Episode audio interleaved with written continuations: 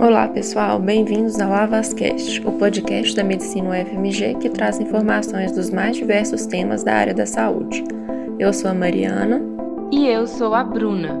E o objetivo do nosso podcast é trazer informações relevantes sobre a doença causada pela infecção com o novo coronavírus, também conhecida como Covid-19, que trouxe inúmeras repercussões sociais no mundo inteiro nos últimos meses.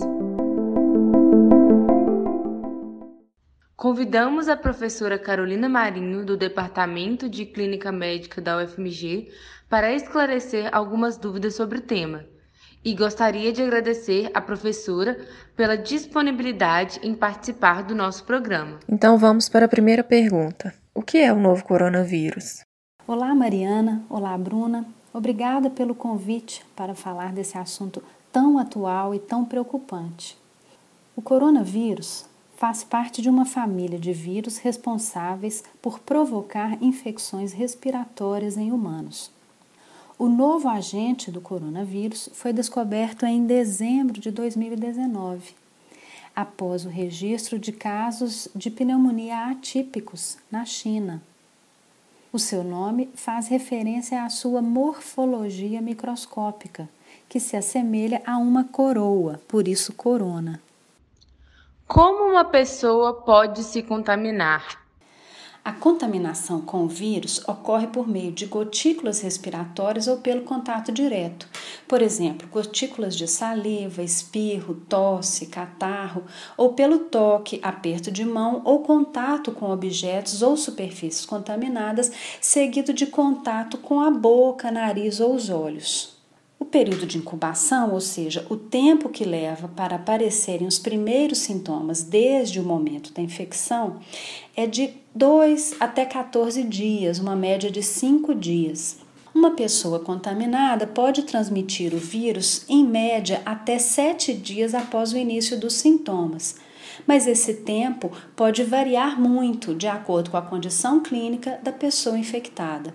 Além disso, mesmo as pessoas que estão com o vírus, mas não desenvolveram sintomas, as pessoas assintomáticas, elas podem transmitir a doença. Qualquer pessoa que tenha contato próximo com alguém com sintomas respiratórios, cerca de um metro, menos de dois metros, está em risco de ser exposta à infecção. Quais são os sintomas que uma pessoa infectada pode apresentar? Bem, o que nós observamos é que as manifestações da infecção podem variar bastante. Na maioria dos casos, ocorre a febre, que é a temperatura axilar maior do que 37,8 graus Celsius. E ela pode estar associada a pelo menos um sinal de gripe, como a dor de garganta ou a coriza, nos casos mais leves. Nos casos mais graves, observam-se sintomas respiratórios mais preocupantes, como a tosse, que pode ser seca ou pode ser produtiva. O paciente começa a apresentar dificuldade para respirar, falta de ar, dispneia. A saturação de oxigênio pode cair abaixo de 95, que é a medida da oxigenação do sangue periférico. O lábio, ponta do nariz, ponta dos dedos podem ficar arroxeados, esse é um sinal chamado cianose e a respiração com esforço começa a deixar nítido o contorno das costelas e do músculo do pescoço, que é o chamado tiragem intercostal. São sinais de doença mais grave e o paciente precisa de suporte mais agressivo. Como é feito o diagnóstico da infecção? Veja só, para que a infecção seja confirmada, é necessária a demonstração da presença do RNA viral por meio de um exame chamado RT-PCR.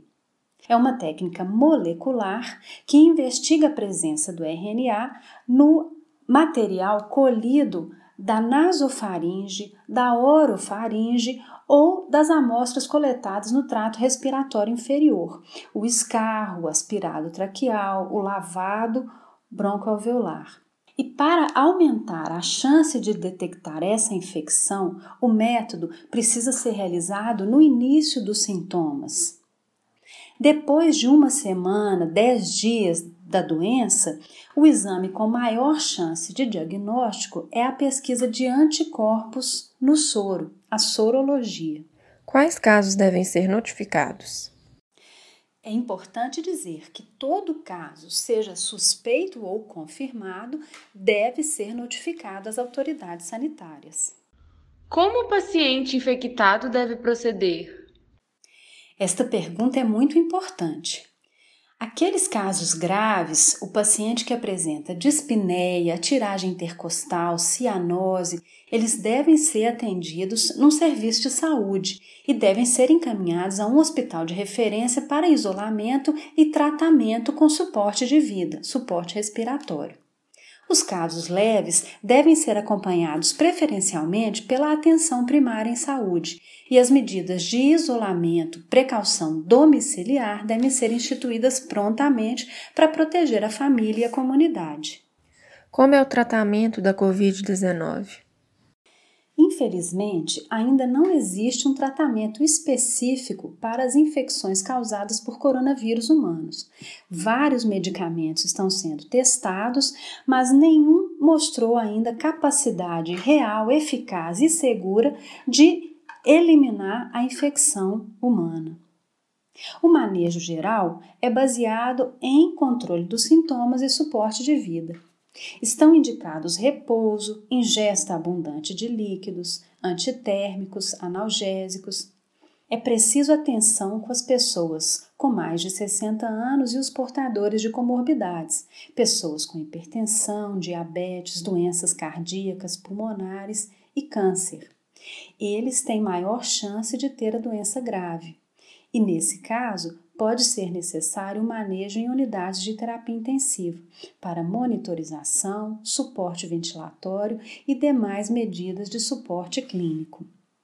É possível prevenir o contágio?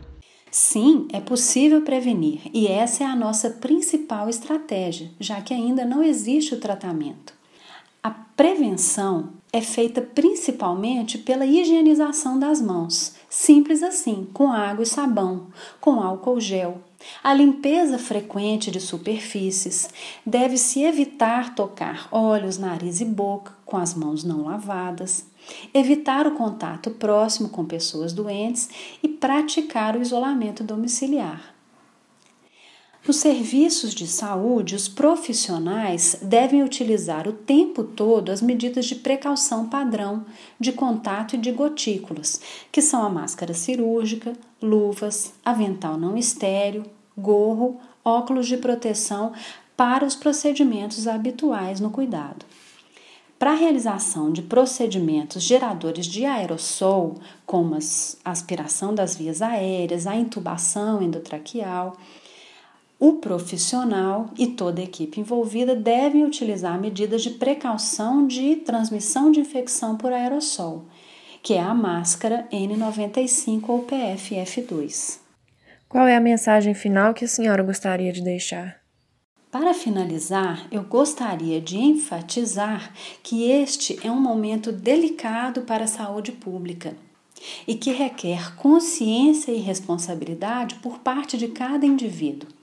Isso inclui o respeito às medidas de isolamento social, evitar procurar os serviços de saúde quando se tem apenas sintomas leves, buscar fontes confiáveis de informação, além de evitar a disseminação de conteúdos alarmistas e duvidosos. Procure se informar, cuide de você, cuide da sua família. Nosso podcast termina por aqui. Muito obrigada, professora Carolina, por esclarecer essas questões. Avascast, o podcast que pensa na saúde. Esse episódio foi produzido pelo Avas 21, um projeto da Faculdade de Medicina da UFMG e foi coordenado pela professora Rosália Moraes Torres em parceria com o Centro de Comunicação Social, ou CCS, da UFMG. Apresentado por Bruna Fernandes e Mariana Duarte, com a convidada especial Carolina Maria. Contou também com a colaboração do acadêmico Augusto Ferreira. Obrigado pelo seu tempo e audiência. Nos vemos no próximo episódio.